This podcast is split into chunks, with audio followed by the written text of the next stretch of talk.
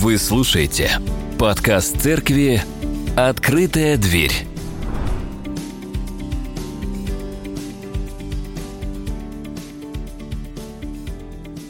А мы с вами начинаем увлекательное путешествие. То есть у нас с вами начинается разъяснительная серия разъяснительных проповедей по первому посланию апостола Петра. Будет 14 проповедей по первому и 11 по второму. То есть всего у нас с вами будет 25 проповедей по посланию Петра, и, и мы с вами таким образом подойдем к, к времени Адвента, и там у нас будут уже тематические э, проповеди по нашим свечам, сочельник, уже прям сразу раз хочется в сочельник окунуться во время ожидания Рождества. Да? Только что у нас с вами было время ожидания Пасхи, Семь недель путешествия. Мы с вами о многих темах поговорили, и я надеюсь, мы практиковали, отказываясь от того, что нам мешает. Сейчас же мы с вами должны э, открыть Библию за телефонами. Не знаю, я сплю и вижу, когда в церковь люди приходят с живыми Библиями прям вот живыми Библиями, когда они берут их, вот так трогают, вот они прям, они для них телесны, осязаемы. Я единственный, да, кто с Библией. Ладно. Вы обращали внимание на то, что э, бывает так, что кто-то нам что-то скажет, и мы обижаемся. Да? Э, а бывает даже так, что мы на кого-то обиделись, и поделились с кем-то этой обидой и, и сказали, слушай, ты знаешь, он, он мне такое сказал, или она мне такое сказала, и я прям не могу, меня расколбасило, и я прям вообще не могу. А тот другой человек э, вдруг тебе говорит, слушай, не то, что он тебе говорит, не парься, нет, он говорит, да нет, этот человек, я его хорошо знаю, он это сказал, это не значит то, что ты подумал или подумала. И ты такой, да нет, я именно так вот услышал и увидел. Да? Это проблема коммуникации. И тот человек, который нам вот это говорит, что да нет, не думай о нем плохого, он лучше знает его. Поэтому в его ушах сказанные слова не значат ничего. Вот. Иногда люди ведут, ведут себя странным образом, и мы не понимаем, почему. Вот. Мы не знаем, какое прошлое у этого человека. Какую-то, может быть, он травму пережил. Или, может быть, сейчас переживает. А, это может быть последствия неполной семьи, к примеру. Не было матери или не было отца, и, соответственно, нет полноценной модели, и ты не знаешь, почему человек так себя ведет. Ты не знаешь, но когда ты узнаешь его лучше, ты понимаешь, все, все стало на свои места. Или, к примеру, он э, воспитывался в детдоме. Вот моя мама воспитывалась в детдоме. И вы знаете, это отпечаток на всю жизнь. А, и мой отец ее любил весьма сильно, да. Как я люблю повторять, женщину нужно любить. В том смысле, что все женщины непонятные, да, но свою нужно любить, и тогда все тебе становится понятным. Так вот, а, мой отец все прекрасно понимал, и он ее прощал, покрывал много что за ней. Не скажу, что это что-то ужасное. Нет, просто она воспитывалась в детдоме. И это суровое детство. Это когда нужно жить по правилам, это когда нужно э, вот в воскресенье или в субботу спать. Вот мои не так давно э, дети, ее внучки поехали, да, и она их будила пораньше. Почему? Ну, потому что кто-то спит в такое время. Вы что, уже все, уже жизнь началась и так далее. И, соответственно, нужно делать дела, наделать этих делов, а их никогда не переделаешь. Это своеобразное прошлое. И еще, к примеру, ты удивляешься, почему человек э, так трепетно относится э, к продуктам, к примеру. Он возьмет лучше съест, нежели выкинет. А когда съест, может даже отравиться. Потому что когда-то он сильно голодал. Вот нам это может показаться смешным, а когда я исследовал древо э, жизни нашей семьи, я знал, что когда... Вот моей маме было 6 лет, по-моему, если не ошибаюсь, когда умерла ее мать, мать носила в Сибири э, детей из бани домой, из бани домой, и что-то ей стало плохо, она упала и умерла. Ей было 37 лет, если не ошибаюсь. Так вот, остались 6 детей, и отец, который работал на железной дороге, вот эта транссибирская магистраль, ему приходилось уезжать туда. Зима этого года, все, что они имели, это то, что оставалось от коровы – литр, может быть, там молока, потому что все остальное в продразверстку отдавали. И качан, ой, в смысле, этот, э, катка э, капусты заквашенной. То есть всю зиму эти шесть детей просто кушали э, капусту и запивали молоком там в какое-то свое время. И это лишь только часть этой жизни. Поэтому, когда ты смотришь на человека и понимаешь, что он, он, он лучше съест, но не выбросит – если ты его не знаешь, ты будешь смеяться, ха-ха-ха, что за глупость, что за старуха и так далее. Но когда ты знаешь, какое прошлое у человека, ты просто с пониманием к этому отнесешься. Почему я об этом говорю? Потому что люди переживают э, какие-то в своей жизни события, это могут быть травмы, хорошие вещи, нехорошие вещи, трагедии, и они формируют его и его речь, его отношения – и если мы этого человека хорошо узнаем, то тогда нам станет более понятно то, что он говорит. Не только, ну, чтобы мы не обиделись, а в целом более понятно. Когда мы узнаем лучше человека, то нам становятся понятны его слова и побудительные мотивы. Поэтому, почему я об этом говорю? Потому что мы сегодня с вами приступаем к посланию, которое написал человек, автор – вот. И когда он написал, э, когда он писал, вкладывал туда какие-то мысли, э, у него есть какой-то свой прошлый опыт, который он нес, и если мы его знаем, то мы намного лучше познаем то, что он пишет. Итак, мы сегодня с вами говорим об апостоле Петре. Петр – апостол Иисуса Христа. Мы должны знать, ну мы наверняка с вами помним, что ранее Петра звали Симон – а его отца звали Иоанн. Или Иван Иоанн. Да? То есть, получается, он был Симон Иоанович. Да, но когда Иисус говорит «Симон, сын Ион, Ионин», то есть именно, ну, как раз и есть э, Петр Иванович, вообще-то на самом деле, да, в итоге это Петр Иванович, в конце-то концов, а так Симон Иоанович. Мы с вами знаем историю его призвания – мы не знаем, сколько ему лет было. Но мы знаем, что э, Евангелие, одно Евангелие нам повествует о том, что Иисус подошел и сказал, пойдем. И он с Андреем пошел вместе за Иисусом. Но другое Евангелие рассказывает нам немножко э, другую историю. Ну, скажем так, оно раскрывает нам то, что в предыдущем мы с вами не прочитаем. Это чудесная история призвания апостола Петра и его брата Андрея, то есть Андрей тоже Иванович, Андрей Иванович, да. Вот. Они со своими работниками всю ночь работали на озере, море, большом озере Генесарецком, и ничего не поймали. Вам знакомо это чувство, когда ты долгое время возишься с чем-то, ну, в частности, с рыбалкой, и ничего не поймал? Или, к примеру, ты делаешь какое-то дело, а у тебя не получается, не получается, не получается.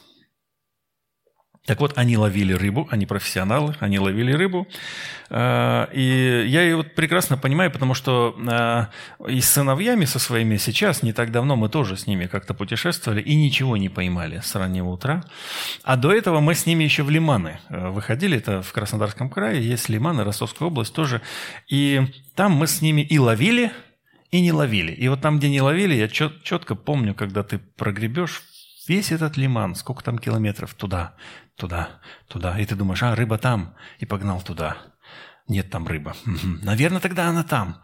И пошел на ручках своих в то место. А если ветер еще, то все. И вот представьте, что они тоже путешествовали, путешествовали. Наверняка точно так же думали, слушай, а давай забросим там. Ну, хорошо, ладно, давай догребем туда, дотянем там, не знаю. Зачем парус расправлять, когда можно ручками раз подгребли чуть-чуть, нету рыбы. Всю ночь нету рыбы. И тут какой-то человек с берега говорит, ну что, поймали что-нибудь? А знаете этот вопрос всегда? Кто-нибудь стоит э, на рыбалке, ну, ну что, клюет? И когда клюет, люди с радостью говорят, да, смотри, да поймал, вот и вытаскивают все этот садок или кукан, там все что угодно, да. А когда не клюет, э, это как вот больное место и соль туда втерли тебе. Как в свое время, я помню, у нас э, один был преподаватель, и у него со здоровьем на тот момент было не очень, это для него была болезненная тема. И один дипломист, который писал диплом. И вот как-то подходит этот дипломист к преподавателю и спрашивает, ну как здоровье?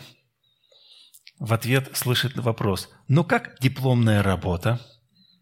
То есть, когда он ночами там просиживал, да, и, и она не идет, и тяжело, и он тогда понял, а, понимаю, все, вопросов нет. Так вот, э, нет, ничего не поймали.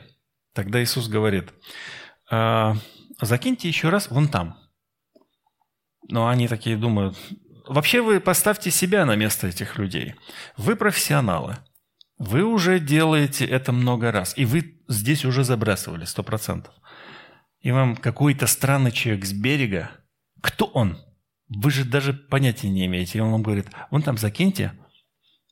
По хорошему счету, мне кажется, мы бы сказали, а ты кто? Ну, ну, признайтесь честно в своем сердце. То есть ты уже зол, ты всю ночь пахал. Тебе говорит, закинь здесь. И вот Петр, это характеризует Петра. То есть мы знаем его горячим таким, но в этот момент он почему-то слушается неизвестного ему человека и забрасывает не вот туда, куда было сказано. А, и мы знаем эту историю, да, когда они вдруг в шоке, они вытаскивают эти рыбы, и для них это серьезнейшее потрясение, потому что они искали эту рыбу, найти не могли. И тут какой-то человек говорит им, закиньте вот здесь. Это значит, он, он знал, что там рыба. Они ее вытаскивают, и лодка аж э, ну, проседает настолько, то есть они, это, это иллюстрация того, что это настолько было мощно и сильно. И после этого Иисус говорит уже Петру и Андрею, пойдемте со мной, вы будете ловцами человеков. Да, и вот это призвание э, Петра, так мы читаем, то есть оно было таким, ну, ярким весьма. Он оставляет э, отца своего, работников оставляет. Эти все вещи оставляют, и они с братом уходят э, за Иисусом. А кто-то шутит, что у Петра не было другого выбора, потому что когда Иисус пришел в его дом, он исцелил его тещу. Смешно, конечно. Да. Но это нам говорит о том, что как минимум, что у Петра была жена. И мы об этом читаем. А, когда-то а, апостол Павел пишет о том, что у Петра есть спутница жена. То есть Петр был женат. Это одна из еще характеристик а, его. Также мы с вами вспоминаем историю, когда они плыли по этому же озеру Генесарецкому и видят, какой-то призрак к ним идет. Они испугались, а Иисус говорит, не бойтесь, это я. И тогда Петр, именно Петр, говорит, Господи, если это ты, повели мне прийти к тебе по воде. То есть он такой, и я хочу. Да, то есть вот вам еще одна характеристика. По воде и я хочу. Иисус говорит, иди. Петр выходит и начинает идти по воде. То есть это его переживание, это его опыт. Он выходит, идет по воде и, наверное, такой в шоке, как бы, я? И начинает тонуть. Почему? Потому что он посмотрел по сторонам, э, э, просто он подумал, что, что это какой-то сон, может быть, но когда он очутился уже в воде, когда он прошел, он начинает тонуть. И этот тот, кто тонет, он говорит, Господи, помоги мне, тону. Но он же вроде рыбак, крепкий такой, но, видимо, он был просто в шоке и панике от того, что в принципе с ним происходит. То есть это было такое преломление его и сознания, и восприятия, и он попадал в тройку тех, кто был всегда рядом с Иисусом. И он нам повествует и сам, и мы об этом еще будем читать в послании, и он говорит нам о том, что он был свидетелем чудесного преображения, когда Иисус взял с собой Петра, кого? Иоанна, Якова, поднялся на гору, и там они увидели беседующих Моисея и Авраама, с, и еще голос с неба, это сын мой его, слушайте.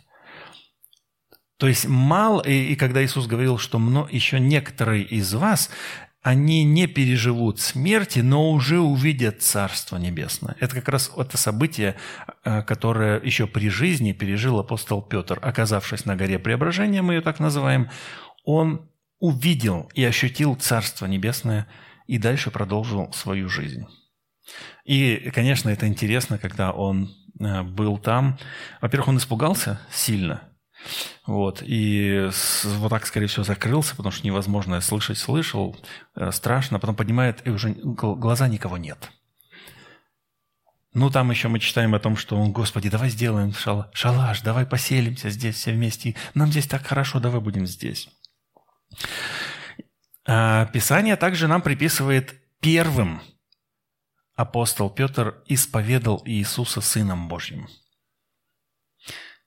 «За кого почитают меня?» задает вопрос Иисус, и ученики э, говорят, да они там думают, что это Иоанн воскрес, другие думают, что это Илья, третий там еще что-то. А вы за кого меня почитаете, говорит Иисус. И Петр говорит, ты Иисус Христос, Сын Божий. То есть это очень сильное исповедание, и тогда ему Иисус сказал, что это Бог тебе открыл, Отец открыл тебе. То есть это еще одна из характеристик, что у Петра было сердце, с которым работал Бог, и Бог был в состоянии открыть, потому что Петр был готов, и ему открывалась истина. Но при этом, буквально сразу же, мы читаем о том, что Петр и ему Иисус говорит, отойди от меня, сатана. То есть такой контраст. Почему? Потому что он смотрит, и Иисус говорит, мне нужно пойти сейчас, мы, вот мы сейчас пойдем, восходим в Иерусалим, то есть там центр, э, конечная точка моего путешествия, и там Сын Человеческий будет предан смерти, распят. Но он воскреснет. Но это уже он не слушает. А вот Петр говорит, будь милостив к себе, давай обойдем это. По-человечески это нормально, но то есть он же не понимает до конца еще всего.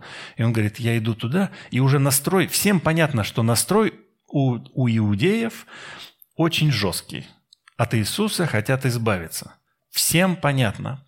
И когда мы читаем Евангелие от Иоанна, это противостояние очень яркое, и мы даже там читаем, что потому что Иисуса иудеи не хотели убить, он там часто даже не появлялся ну, частенько, да, только лишь как раз-таки уже подходил в конце, перед Пасхой, и тогда была кульминация всего этого напряжения. Ненавистники его, и помните еще э, э, Фома говорит, пойдем и умрем вместе с ним, после того, как он Лазаря воскресил, то есть было понятно, что э, Иисуса там точно убьют. И тут Петр говорит, не, будь, не будет этого с тобой. И тогда Иисус ему говорит, отойди от меня, сатана. Петр, наверное, такой, я исповедовал, я ходил, и тут я сатана. Понимаете, да, то есть вот это переживание, то есть когда тебе, ты в добрых отношениях с учителем, и наступает какой-то момент, тебе говорят, ты бестолочь. И ты такой, «А, и правда я бестолочь. Но тут хуже. Он уже говорил многие вещи. Чего вы такие бестолковые? Частенько такое говорил Иисус там им. И в этой истории он он говорит ему, отойди от меня, сатана. Здесь еще был один очень интересное событие. Помните, когда э, Петр на рынке или где-то э, встретил собирающих э, налоговый храм. И они у него спросили, слушай, ну а твой учитель заплатит налог? Он такой, конечно, заплатит. Уже принял решение, сделал все выводы, пошел к Иисусу и еще не успел зайти. Иисус уже ему задает вопрос. Петр, как ты считаешь, а вот налоги и подати собирают со своих детей цари или с подданных? Петр говорит, ну, конечно, с подданных. Ну, то есть, значит, сыны свободны, он ему говорит. Петр говорит, ну да, значит, свободны. Ну, то есть, он ему таким образом показал, что ну, сын Божий свободен от налога. Вот, но Петр еще до этого момента сам принял решение, да, Иисус заплатит налог, да, какие проблемы. А, ну, ему Иисус сказал, пойдешь, рыб бросишь уду и вытащишь рыбу, разрежешь ее, и там как раз будет ту монету, которую тебе нужно будет отдать. То есть Петр и это пережил. Еще мы с вами знаем интересную историю, э, как, как э, одну проповедь я слышал, человек очень очень ярко доказывал, что если перевернуть имя раба первосвященника, то это будет хлам. Да, то есть он, э, он отсек рабу первосвященника, которого звали Малх, он ему отсек ухо, И Иисус сказал, довольно, убери. Но, но заметьте, когда они шли в Гефсиманский сад, Петр говорит, смотри, у нас есть ножи. Иисус говорит, довольно, хорошо. И вот они отправились, и когда наступил сам момент, Петр побежал, как вы помните, да, что Петр сказал, что если все отрекутся, я никогда. Ну, ему, конечно, сказали, что, ну, как бы ты трижды петух еще не пропоет, но ты от меня... Вернее, когда петух пропоет, ты уже трижды успеешь от меня отречься. И получается, что он такой, видать, я, я никогда. И тут он начинает это все доказывать. Только что приходят эти люди, э, чтобы взять Иисуса, он сразу же ему, ап, ухо отрезает. Он, похоже, хотел хорошо так прямо его рубануть, видимо, но как-то здесь остановился. Это тоже характеристика Петра. При необходимости он мог рубануть. А мне просто интересно, он всегда мог рубануть или лишь только в те моменты? Или потом, когда он прошли времена, и он уже как бы был более миролюбив? Мы не знаем, да, то есть это я к тому, что иногда может стоить рубануть. И здесь же история о том, что он, а, они все убежали – но Петр пошел следить за тем, что происходит, и пробрался в тот двор, где а, был, ну, двор первосвященников, где Иисуса допрашивали. Ну, мы знаем, что это Иоанн имел какую-то связь с этим, был знакомым, поэтому Иоанна пустили, и Иоанн сказал, ну и Петра запустите. И вот Петр сидит и наблюдает, что будет. Он хотел, наверное, как-то помочь. Он, наверное, хотел, не знаю, что он там хотел, но в конце концов, получается, мы с вами знаем, что он отрекся трижды. И вот какой момент. Он отрекся трижды. И когда он третий раз сказал «я не знаю его», он посмотрел на Иисуса, то есть он посмотрел на Иисуса. Вот одно дело, если бы не было этого, этого зрительного контакта, но он посмотрел на Иисуса, и в этот момент Иисус тоже посмотрел на него – и так горько стало Петру. Вот очень горько от всего. То есть он так разочаровался в себе и ушел. Мы знаем, кстати, что другой это человек, который разочаровался а, в том, что невинную кровь пролил, это Иуда. Иуда пошел и покончил жизнь самоубийством. Предполагается, что он, да, повесился, и когда человек повесился, он разбухает, и там, как написано, не зринулось чрево его, да. А, ну, это к тому, что в деяниях об этом описано, что это очень сомнительный факт, как бы, потому что написано, он же повесился, а как же не, зринул, не зринулся? Вот именно таким образом и не зринулся. А еще же были другие ученики, которые тоже убежали. Понимаете, просто когда мы с вами э, хотим осудить, там, к примеру, Иуду, то мы должны понимать, что все остальные ученики, они тоже убежали, они предали его, собственно говоря. Иначе они должны были вступить в бой здесь, биться. Но хотя, э, когда Петр рубанул раба, Иисус ему говорит, не надо. То есть он, наверное, тем самым сбил э, с панталыку э, своего апостола, бойца, который как так не надо, подожди, нам сейчас воевать надо. Он говорит, а подожди, если бы надо было воевать, я бы сейчас упросил, легионы ангелов сошли бы сюда, и все бы здесь закончилось. Нет. Разве я не буду пить чашу, которую Господь мне приготовил? Так вот, эти ученики тоже убежали. И среди них был Петр, который убежал. И Петр еще и отрекся. Теперь представьте, что вы отреклись от Иисуса. И я думаю, что вы, скорее всего, переживали что-то подобное в своей жизни, когда вы делаете грех – вы как бы отрекаетесь от него э, своим грехом. Ну, в большей или меньшей степени. И вот здесь важно для нас какой момент, что Петр в этой горести, в этой печали, он не пошел, не удавился, он не пошел, не разочаровался, он не спрятался, он потом принял прощение Иисуса, и впоследствии, и впоследствии Бог призывает его пасти овец. Помните эту историю из Евангелия Иоанна, когда Иисус говорит ему, «Петр, любишь ли ты меня?» Петр, а что ответить? Да, люблю. Еще раз его спрашивают, Петр, любишь ты меня? Люблю. И тут третий раз ему задают вопрос, и, и Петр расстроился. Но как бы ты знаешь, Господи, как я тебя люблю. Ну, ты знаешь всю мою натуру. Я готов был пойти по воде.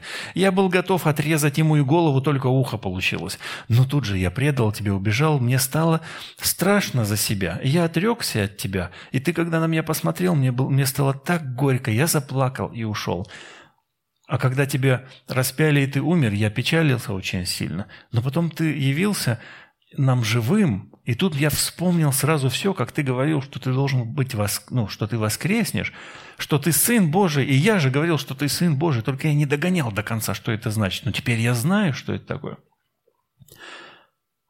То есть вот он я, Иисус, перед тобой весь, вот как бы никакущий я, ты знаешь, какой я. И тогда Иисус ему говорит, паси овец моих. Потому что до этого момента, как мы знаем, что он говорил, ты камень, Петр, ты камень, и на этом камне я построю церковь.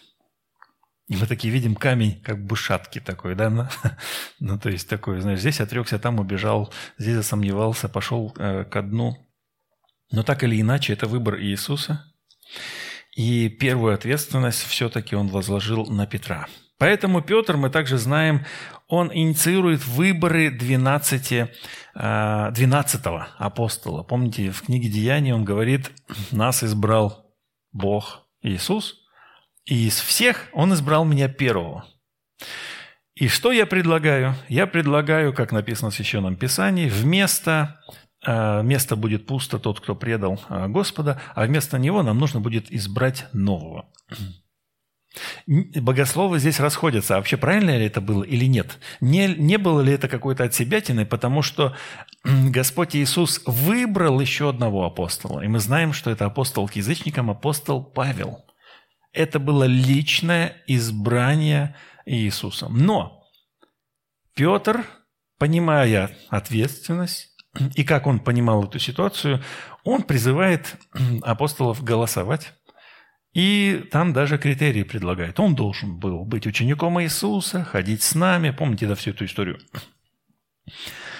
И они выбирают а, еще одного, двенадцатого апостола. Правильно это или неправильно, мы не знаем, но интересно, что нет никакого осуждения за это. Это значит, что церковь, это как раз хорошая иллюстрация того, что церковь, она может а, принимать те или иные решения, как называется, связывать что-то, да, то есть, ну, как бы определять что-то. И, и другие люди могут это не понять. В другом месте это может быть, э, э, кажется, даже что-то противоречивое, как, к примеру, Иисус-то выбрал себе апостола. Буквально в скором времени мы э, видим, как он избрал. И вот на днях мы читали об этом, да, как апостол Савл был избран. Вот э, одна из иллюстраций еще Петра. Он начинает принимать административные решения э, в церкви. Возможно, на него первого сошел Святой Дух в день Пятидесятницы. Это тоже возможно. Мы не знаем точно, но возможно. И именно Петр начинает проповедовать. Помните эту историю, когда люди утром, 9 часов утра, они такие, слушай, они разговаривают на наших языках. Что это такое вообще? Они что, пьяны, что ли? То есть, как бы, и почему пьяны? Мы не знаем почему, потому что, может быть, они были веселы, в том числе, ну, как бы, знаешь, наполнены радостью в 9 часов утра, когда иногда, знаете, переживаешь Божье присутствие, и ты чуть-чуть не в себе – и вот, возможно, они на, наряду совсем чуть-чуть не в себе, и все слушают, которые все это слушали, они такие, а что, вы пьяны? Апостол Петр, как вы помните, он не стал говорить, что, слушайте, нет, мы христиане, мы не пьем. Он им сказал, нет, еще утро, они бы даже не успели. Девять часов утра, даже не подумайте. И он говорит к ним слово – такое слово, которое прям в самое сердце проникает слушающим, и тогда он им говорит, что вы распяли Господа славы. И тогда народ такой говорит, как бы, а что ж нам делать-то? Помните, там пять тысяч человек присоединилось, да, покаялось. То есть э, он им сказал, покайтесь, креститесь э, для прощения грехов и получите в дар Святого Духа. И дальше, сейчас мы, кстати, с вами читаем очень много в книге Деяний вот этих интересных историй. Петр исцеляет хромого от рождения у ворот храма. И это явилось проблемой впоследствии для него, потому что первосвященники стали допрашивать, а кто тебя исцелил-то? Ну, Петр. И давай, Петр, а что это такое? А я во имя Иисуса. А мы тебе запрещаем во имя Иисуса что-то делать и проповедовать. Он такой, ну извините, я лучше слушаться буду Господа Бога, нежели вас. Эту всю историю мы с вами только что читали. Но это еще одна из иллюстраций. Он берет и хромого от рождения, говорит, серебра и еще чего-то у меня нет. Но я могу дать тебе исцеление. И хватает его, человек, который сидит, никогда не вставал, он его хватает и говорит «встань». У Петра была вера. Петр его схватил за руку и потащил наверх. Вы понимаете, вот, это, вот этот элемент не то, что он сказал «встань», а, не получилось. Нет, он «встань», взял его за руку, потому что Петр настолько был уверен уже сейчас. Он исполнен Духом Святым. Все, что было до этого момента, это все было в прошлом. Сейчас это новый Петр, который переживает силу Духа Святого, который понимает, что Бог действует через него, сильно действует через него. А сегодня или вчера мы с вами читали о воскресении, как он воскресил Тавифу. Помните? Газель.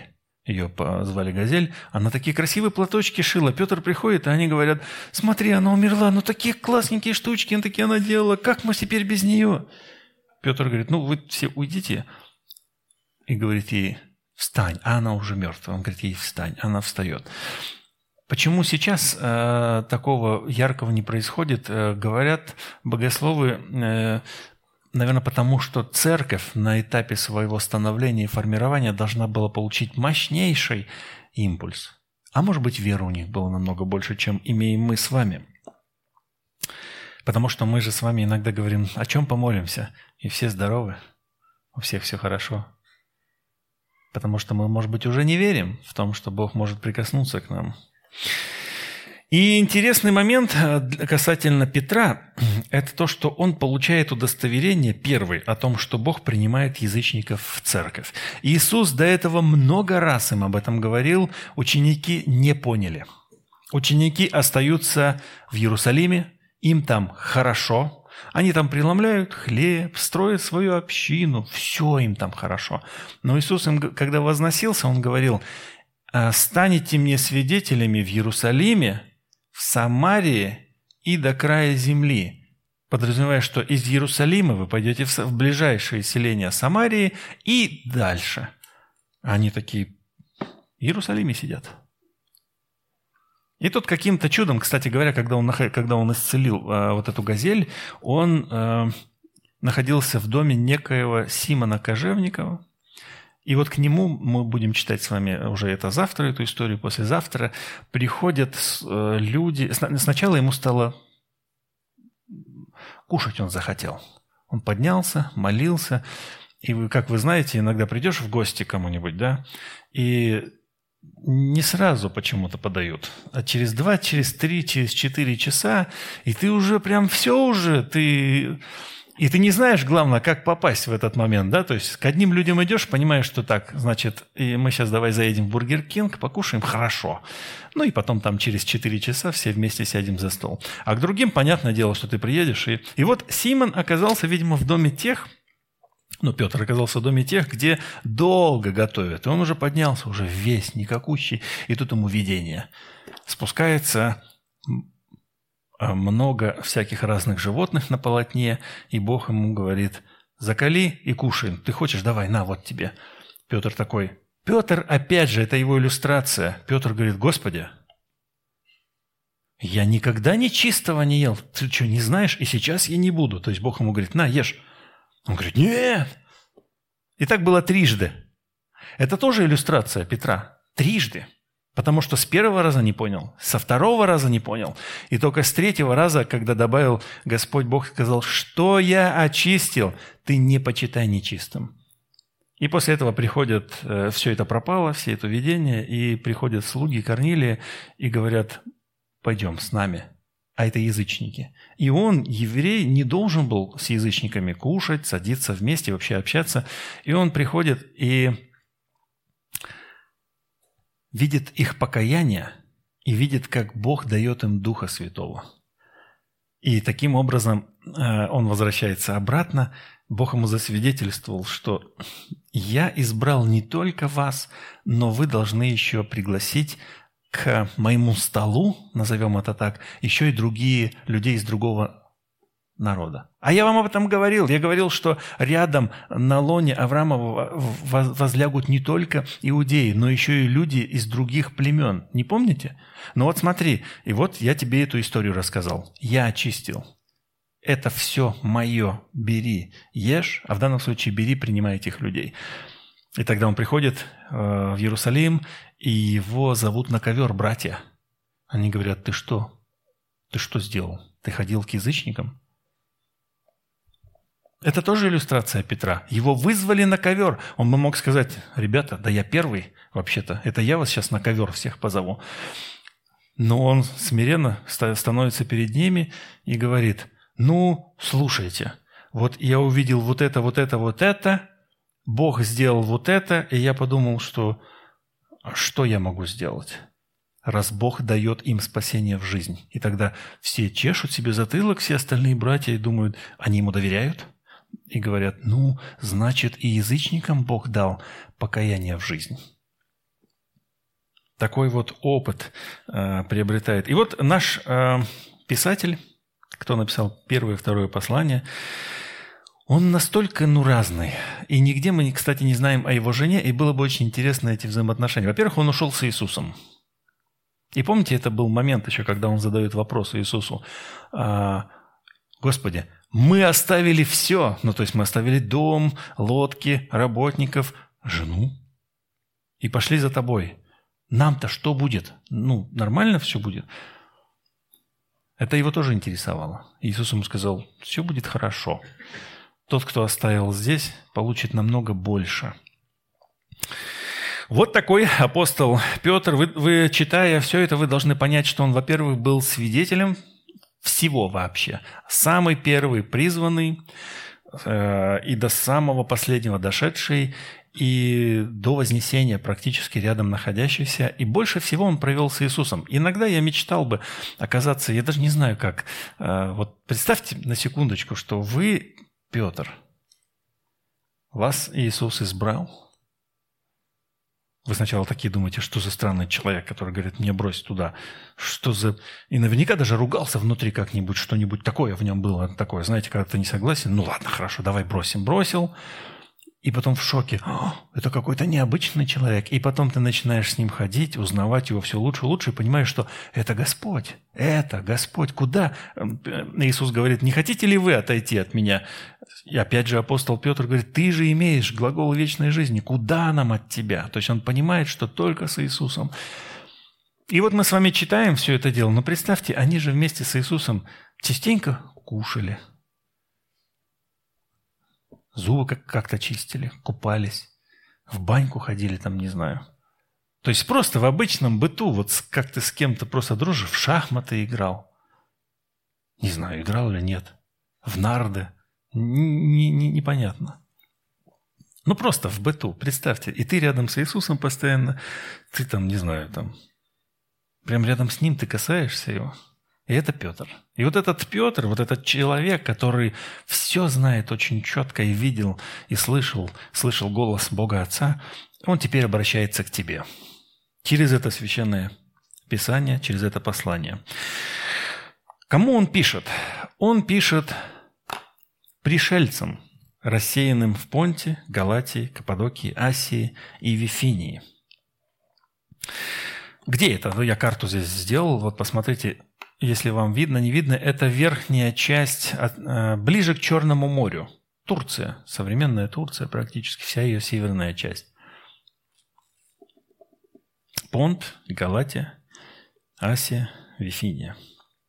Нам может показаться, что Петр их называет пришельцами, потому что они покинули свой дом и сейчас находятся в рассеянии. Здесь используется знакомое нам слово «диаспора». Прям по-гречески ровно так и пишется. Диаспора. Это означает рассеяние.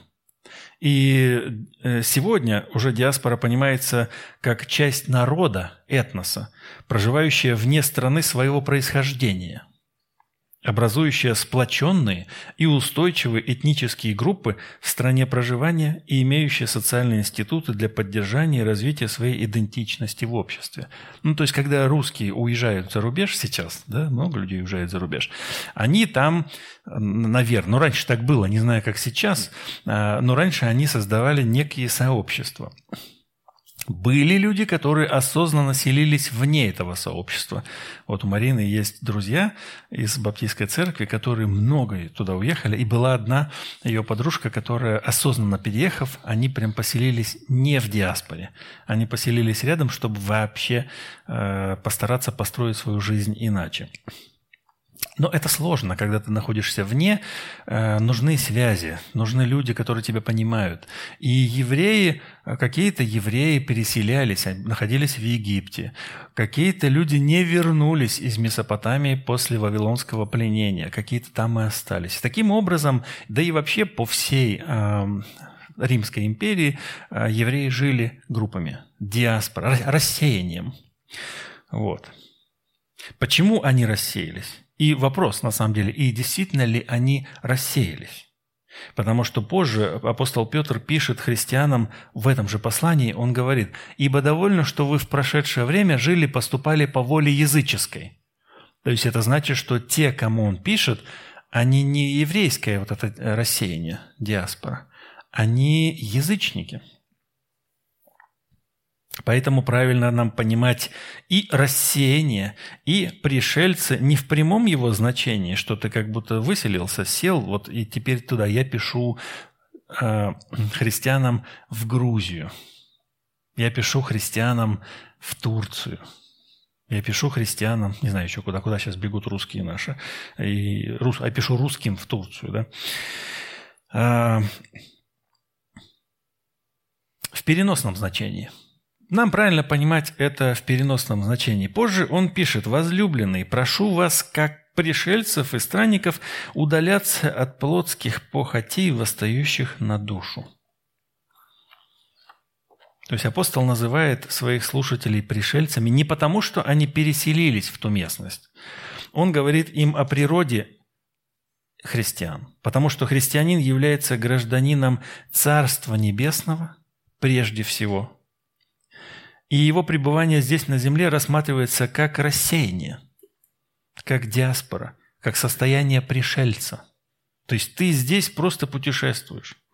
Это временная мера. И апостол как-то, другой апостол а, Павел пишет, что э, я бы уже хотел бы уже эту храмину свою телесную оставить и к Господу отправиться, то есть домой. Ему бы хотелось бы уже отправиться домой. И вот сейчас мы с вами начинаем изучать э, послание Петра, и мы видим, что начиная таким образом свое послание сразу же, апостол Петр напоминает своим читателям о том, что они здесь временные жители. Какое применение даже здесь уже мы можем сделать? Следующее. Насколько хорошо мы с вами осознаем, что мы с вами здесь пришельцы и странники? Мы с вами еще коснемся этой темы как раз-таки во второй главе. Но сейчас мы можем задуматься о своей жизни, о своих побудительных мотивах, о своей привязанности к земному. Мы с вами склонны сделать все хорошо здесь. И, в принципе, это и есть творческое состояние человека, творческая натура человека, потому что наше здешнее бытие – некий образ божественного. Божественного э, скажем так, города, о котором мы читаем в Откровении. Да, то есть вроде бы как должен быть и порядок, и все должно быть, и справедливость, и здесь. Но при всем при этом это временное. То, где мы живем, мы делаем комфортным, уютным, красивым. И теперь вопрос, готовы ли мы расстаться с этим – мне где-то кто-то рассказывал, что, или я так уже думал, или представь, представьте, что вы все чудесно сделали здесь. У вас дворец, хорошая семья, много детей, все в порядке. И тут не просто тебе пришел Господь восхитить и забрать и поднять, а Он подходит тебе и говорит, ну что, пойдем? А ты такой, м-м, мне хорошо здесь. А ведь на самом деле нам здесь хорошо. Ведь большинство людей не желает покидать э, землю, да? То есть мы с вами вроде осознаем, что мы здесь временно. Мы вроде бы осознаем, но у нас есть страх. Мы боимся перешагнуть. Мы боимся перешагнуть и серьезно задуматься о том, что нам, во-первых, придется все это оставить, и, во-вторых, нам нужно будет пойти туда, чего мы не видели. Петру было проще. Петр Царство Небесное видел. Он видел живым Авраама и Моисея. Поэтому он мог сказать, да, ребятушки, да точно мы здесь временно. Я видел. Они живые. Петр, Авраам, э, э Моисей, Авраам, Иисус воскрес – он первенец из мертвых, уже в теле воскресший. Он там, он нас ждет. Чего вы боитесь? Вы пришельцы здесь. А мы такие, да мы как бы, да, пришельцы, ну как-то... Можно еще пожить. Построить что-нибудь еще, поработать. Просто пожить. Мы же молимся, да, о том, чтобы Господь даруй нам долгих лет жизни, нашим родителям долгих лет жизни, детям долгих лет жизни. Так и молимся, конечно. Далее апостол Петр называет их избранными. Слушайте, апостол Петр был самым первым избранным Иисусом. То есть он был тем, кого Господь избрал, и его же Господь избрал быть пастырем его овец, еще избрание. Он понимает и привилегию, и тяжесть этого избрания – для Петра избрание – это особый Божий акт наделения ответственностью и дарования привилегий. То есть, когда ты читаешь о том, что ты избран, ты избран не просто покататься на машине хорошей. Ты избран не просто повеселиться, поехать в отпуск за чужой счет, где все включено. Ну, то есть просто получить привилегии. В данном случае речь идет о том, что ты избран для наделения ответственностью. Чуть позже он нам раскрывает, и мы еще об этом будем больше говорить. Он говорит, но вы род избранный, Царственное священство, народ святой, люди, взятые его дел, это все синонимы, это все, кто мы есть, чтобы возвещать совершенство призвавшего вас из тьмы в чудный свой свет.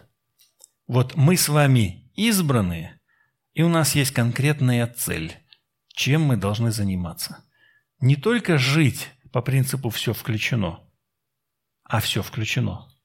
Господь заботится о нас. Он и говорит, что вы не заботитесь о завтрашнем дне. Все включено, друг.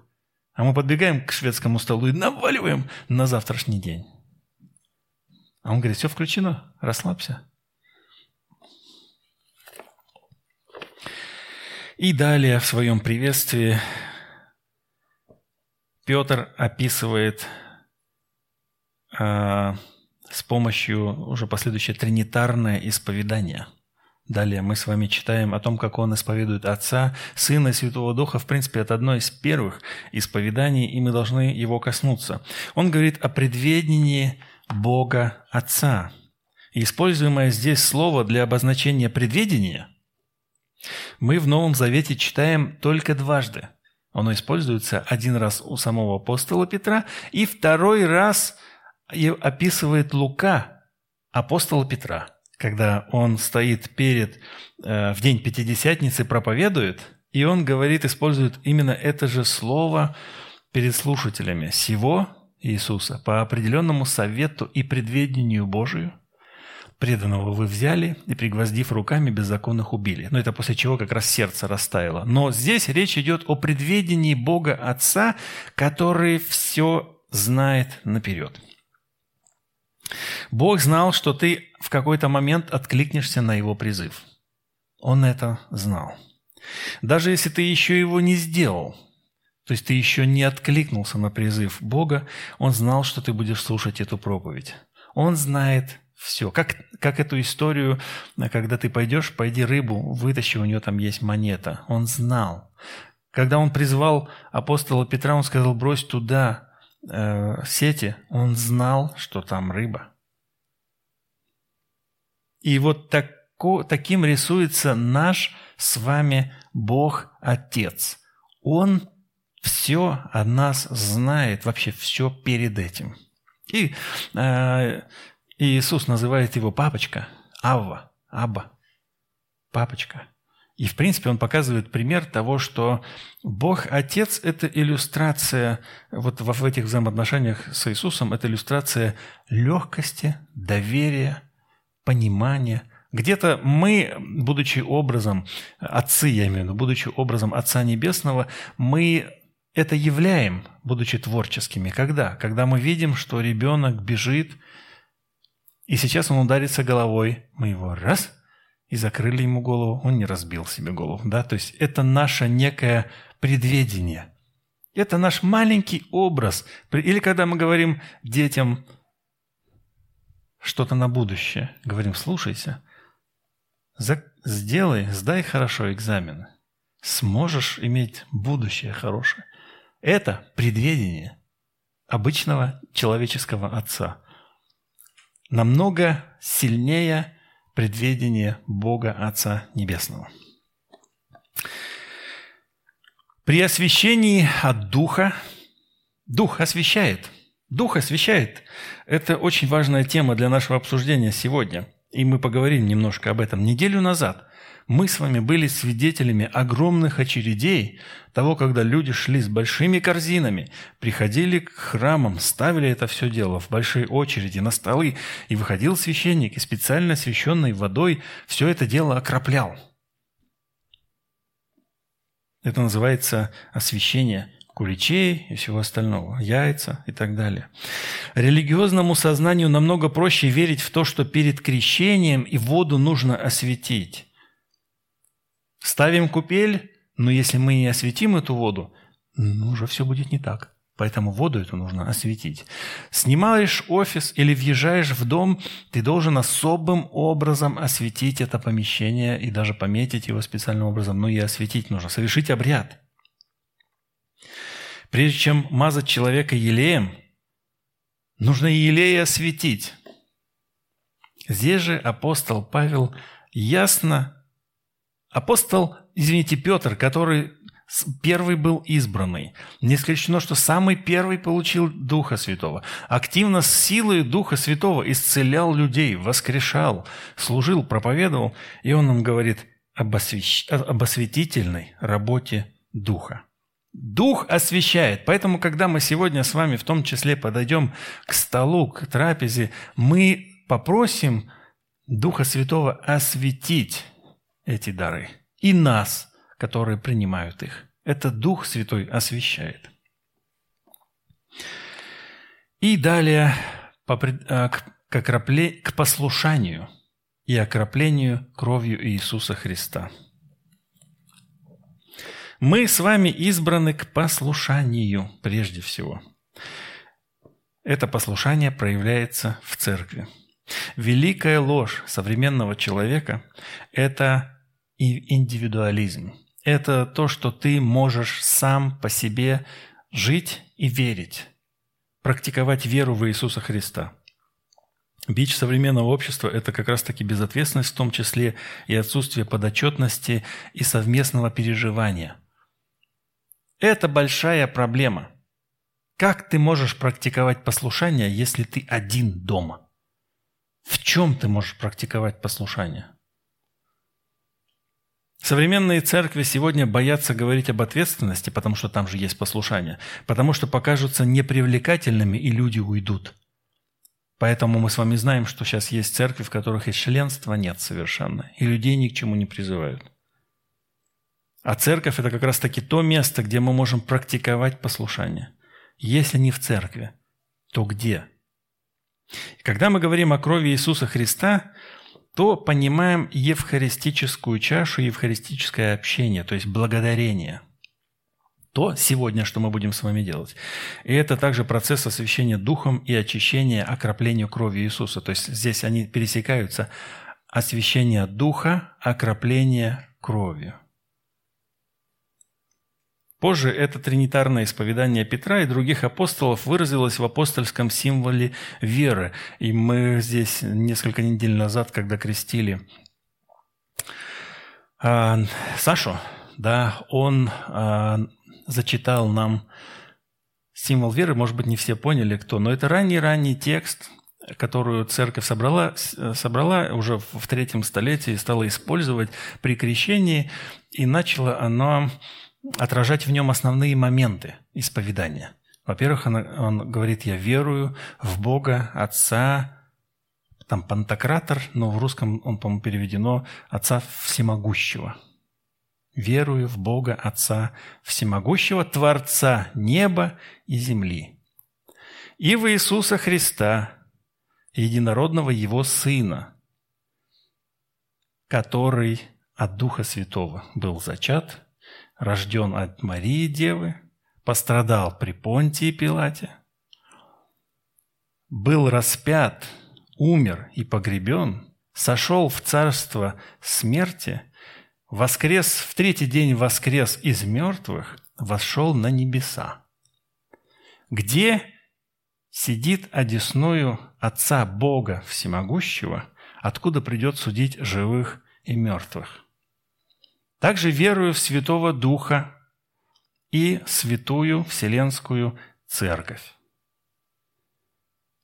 Общение святых, прощение грехов, воскресение плоти и жизнь вечную. И вот основание, базу для этого исповедания закладывает апостол Петр своим тринитарным исповеданием Отца, Сына и Святого Духа. Теперь к сути приветствия. Он говорит, благодать вам и мир да умножится. Здесь используется благодать, если современный перевод или новый вы откроете, вы там будете читать милость. Ну, собственно, благодать Харис – это и милость, и любовь Бога. Но, как мы знаем, что современные переводы, это Харис, они благодать везде убрали, и осталось то милость, то любовь. А в синодальном переводе всегда благодать. И это благодатное слово. Поэтому синодальный перевод в данном случае он очень четкий, и слово «благодать» – это богословский термин. Это милость и любовь Бога. Поэтому он говорит, вот это благодать вам, Божию, и мир. Мир – это не тот космос, не вот этот мир, который мы с вами видим, это Ириней. Вот есть, знаете, Ириней Леонский и так далее. Вот Ириней – это мир. То есть мир. Звали человека мир. Ириней, ми, мир. Это тот покой, который мы можем получить только от Бога. Помните, Иисус говорит, «Я даю вам Ириней, не такой, какой космос дает вам Ириней, я даю вам». Апостол Петр, будучи свидетелем в том числе чудного умножения хлебов Иисуса, именно умножения, помните эту историю? О ней мы не говорили, но она есть в нашей памяти. Он говорит, что пусть вот эта благодать и мир да умножится – для вас. Какое применение в данном случае мы можем с вами сделать? Вы знаете, подобные отрывки в очередной раз указывают нам на верные слова приветствия. Как мы сейчас приветствуем друг друга? Приветики. Или там привет. Или хай, салют. Или на худой конец приветствую. Это то, что мы сейчас слышим друг от друга. А очень хорошее приветствие – это мир вам. Если ты точно понимаешь и осознаешь, что ты желаешь мир Божий человеку, мир тебе. И помните, когда Иисус явился, воскре, воскре, ну, воскресший Иисус, явился, встал посреди учеников, он им сказал, мир вам. Хорошее приветствие. Я рекомендую сейчас, в ближайшие дни, обратить особое внимание на те отрывки Евангелий и Деяний, которые рассказывают нам об, об апостоле Петре. Впоследствии все то, что мы будем с вами читать, э, э, оно поможет нам лучше понимать текст. Петр написал всего лишь два послания, а Павел написал очень много. Поэтому мы много говорим о Павле, проповедуем. Даже я сейчас сегодня проповедовал, вместо Петра я уже сказал Павел – потому что мы настолько часто проповедуем о посланиях Павла, он заложил как бы основу, основ, корпус своих посланий, и там много богословских идей, и что мы все время, мы Петра, Иакова, Иуду, а оставили где-то далеко. И сегодня же отрывка я хочу напомнить следующее, ну, чтобы мы с вами напомнили, запомнили и ушли с этим. Пришельцы. Посмотрите на то, на то, чем вы обладаете, как на временное использование. Подумайте, посмотрите, чем вы сейчас обладаете, и осознайте, что это временное. Посмотрите на то место, где вы живете, как временное место вашего пребывания – не нужно отождествлять себя также и с государством, настолько, чтобы просить прощения за своих соотечественников, к примеру. Любое земное государство не сможет заменить Царство Небесное, а мы с вами – граждане Царства. При этом мы живем здесь и не только можем, но и должны являть святость этому, этому миру и любовь Бога. Второй момент – это мы с вами избраны для ответственности, мы избраны к послушанию. Не просто избраны для веселой, легкой жизни, мы избраны к послушанию. И когда молитесь или общаетесь, или думаете о Боге, все чаще и чаще упоминайте Отца, Сына и Святого Духа, то есть тринитарное исповедание пусть будет частью вашего ежедневного молитвенного процесса. Вы даже можете зафиксировать для себя это, что вы как минимум заканчиваете молитву тринитарным исповеданием или начинаете молитву с тринитарного исповедания. На этом наша проповедь заканчивается. Мы сейчас с вами еще раз споем Господу песнь Давайте поднимемся